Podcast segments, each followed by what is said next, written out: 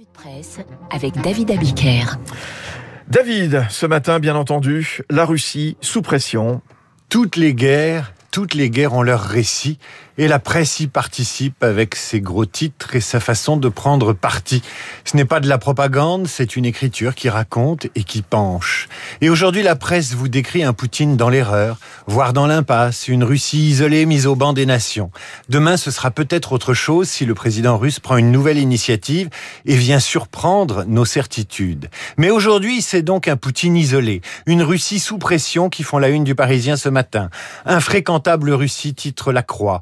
La Russie dans l'étau des sanctions, expliquent les échos. La Russie étranglée choisit encore le Midi libre. Ouvrons le Figaro. Les sanctions provoquent un choc financier majeur à Moscou. Ouvrons la croix. La Russie face au choc économique des sanctions.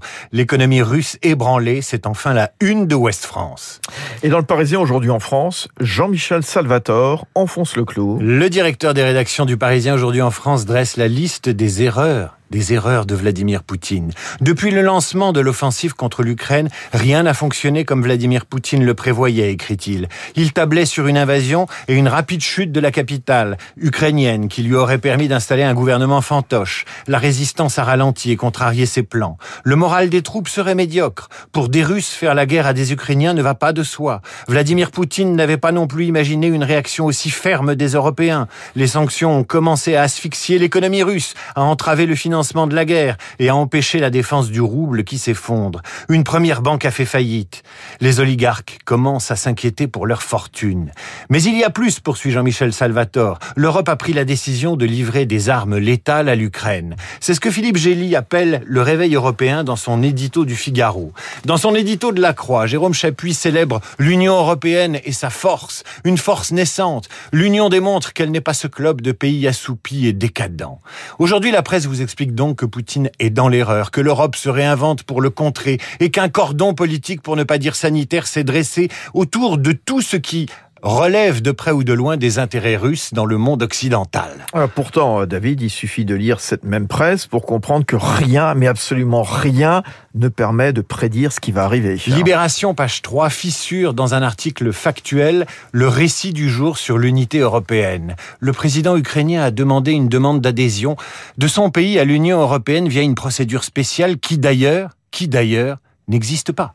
La présidente de la Commission européenne, Ursula von der Leyen, s'est prononcée favorablement sur cette adhésion, alors que l'idée est loin de faire l'unanimité parmi les 27. Ouvrez le Figaro, page 4, vous verrez que la Hongrie de Viktor Orban n'est pas tout à fait sur la ligne anti-Poutine des Européens de l'Ouest. Rendez-vous page 9 du même Figaro, vous noterez que pas un expert en stratégie n'est capable de lire, d'interpréter ou de comprendre dans quelle logique Vladimir Poutine a fait référence en moins d'un mois en trois fois en un mois à la force de dissuasion nucléaire. Et le Figaro cite des responsables américains et français du renseignement et de la diplomatie. Et on lit ce genre de choses. Je pense personnellement que Poutine est déséquilibré. Je m'inquiète de son manque d'acuité, explique l'ex-directeur du renseignement intérieur américain James Clapper.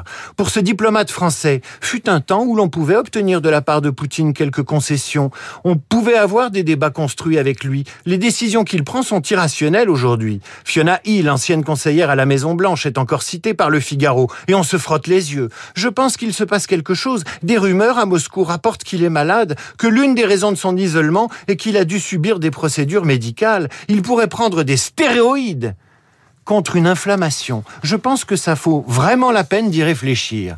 Voilà ce que répondent donc des experts quand ils sont interrogés sur la logique nucléaire du président russe. Autant dire qu'ils ne savent rien. C'est peut-être ça le plus inquiétant. Poutine sait exactement comment va réagir l'Europe. L'inverse n'est pas tout à fait vrai. Voilà David Abiker donc sur la, la Russie. Alors les journaux, ils tentent de faire exister aussi l'élection présidentielle, la nôtre. Christiane Taubira, photographiée dans une rue déserte, continue sa campagne, observe Libération, sans être certaine de pouvoir obtenir les 500 signatures lui permettant de se présenter. La Nouvelle République raconte la présidentielle vue de Sanitas, un quartier de Tours, en Indre et Loire. Dans le Parisien, la question du report de l'élection présidentielle est ouverte et immédiatement refermée. Dans les échos, Cécile Cornudet raconte les candidats à l'élection présidentielle reçu hier par Jean Castex pour leur garantir le respect des règles du jeu démocratique, pendant que Macron, lui, passe une heure et demie au téléphone avec Poutine. La présidentielle est en train de devenir un piège pour tous les opposants à Macron, explique Cécile Cornudet. C'est la force du récit fabriqué par la presse. L'union de l'Europe, les sanctions efficaces contre la Russie, Macron qui s'active, Macron super-héros ou presque, à la une de l'opinion, dessiné en Tarzan, révélé par les crises qui s'enchaînent, les gilets jaunes, le Covid.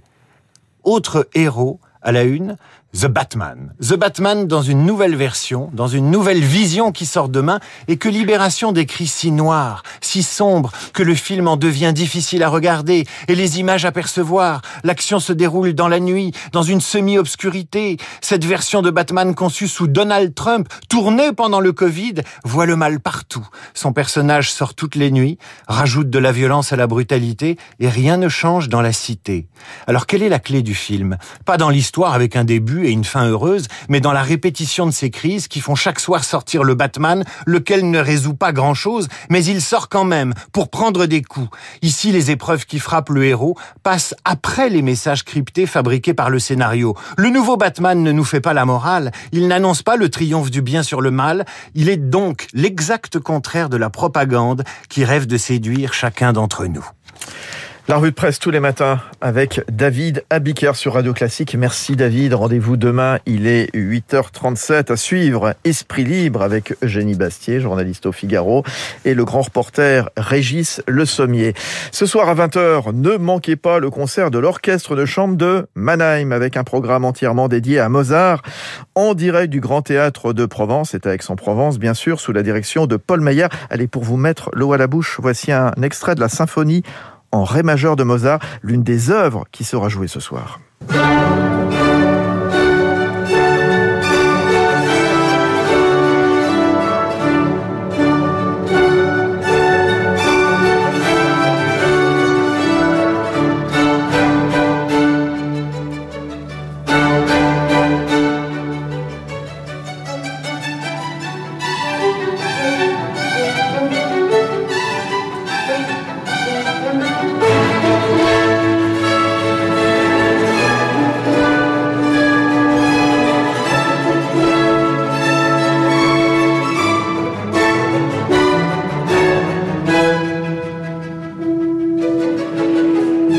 La symphonie en ré majeur de Mozart, voilà l'une des œuvres qui sera jouée euh, ce soir lors du concert de l'orchestre de chambre de, de, Mannheim. Donc ce sera à 20h sur Radio Classique depuis le Grand Théâtre de Provence à Aix-en-Provence sous la direction de Paul Meyer. Bonne matinée dans un instant Esprit Libre, il est 8h30.